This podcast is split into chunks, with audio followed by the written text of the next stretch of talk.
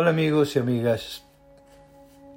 ¿Han pensado alguna vez en la importancia de educar a nuestros hijos en el arte de aprender a perder?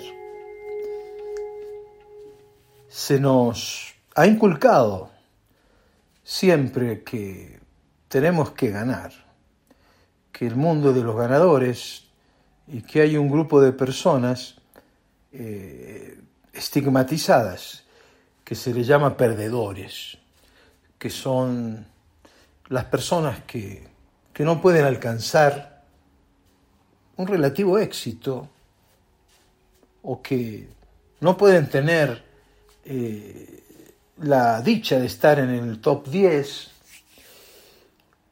Sin embargo, si lo pensamos en detalle,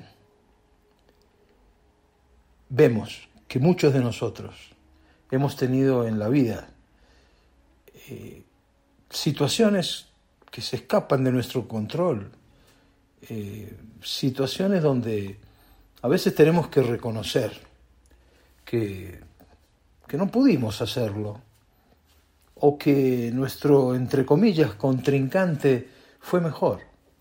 Aprender a perder no es hacer una apología al fracaso. Aprender a perder es entender que cuando estamos enfrentados a las contingencias de una existencia compleja, pues habrá momentos en que podamos tener las cosas bajo control y coronamos nuestros deseos.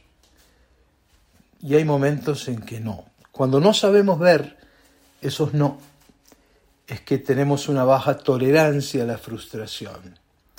Entonces, reaccionamos con ira, con ansiedad, porque las cosas no son como nos gustaría que no fueran. Porque nos gustaría que fueran a nuestro favor, pero es que la vida, la realidad no se va a acoplar a lo que vos querés necesariamente. No estás hecho para ser un héroe, estás hecho para ser un humano que sobrevive, que tiene ilusiones y que lucha por esas ilusiones. Algunas se dan y otras no.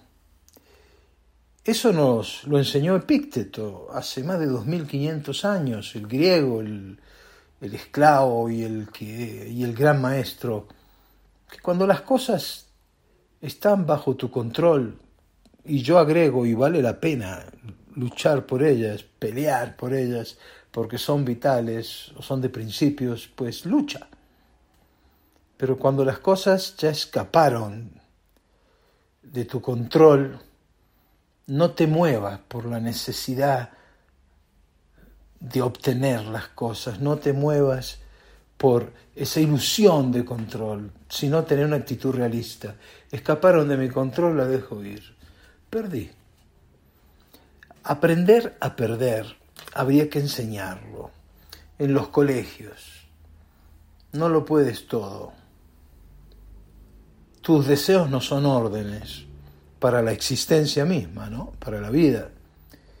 Aprender a perder uno, dos, tres, cuatro, cinco en cada año correlativas. Entonces, ¿qué pasaría? Pasaría que cuando entramos en alguna actividad, no entraríamos obsesionados por el objetivo, por el logro, entraríamos por el disfrute. ¡Qué maravilla! Entraríamos por estar en el proceso en estado vivo y puro.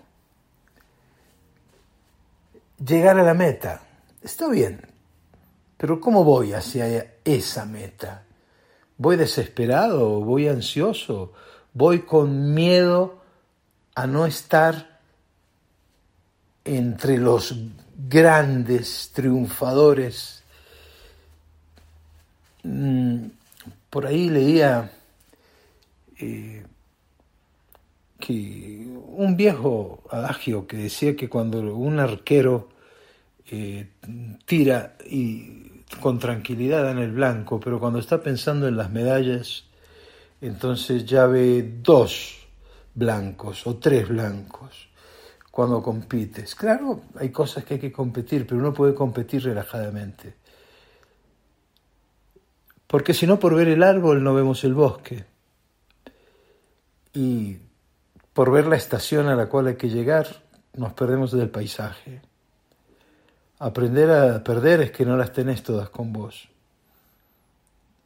Aprender a perder es reconocer tus fallas, tus debilidades, pero no desesperarte por eso. Degustar cuando puedes alcanzar lo que sueñas, pero también entender que no todas las cosas son posibles. Esto que puede parecer una cosa de sentido común, le amarga la vida a mucha gente. ¿Para qué estoy hecho? Si no estás preparado para perder, vas a ser un mal ganador. Piénsalo. Quizás te sirva de algo. Y cuando te metas en una contienda, trata de disfrutar lo que es la contienda en sí. Disfrutar en un partido de fútbol, por ejemplo, en las gambetas, en los taquitos, en, en las jugadas vistosas, en que salió algo bien.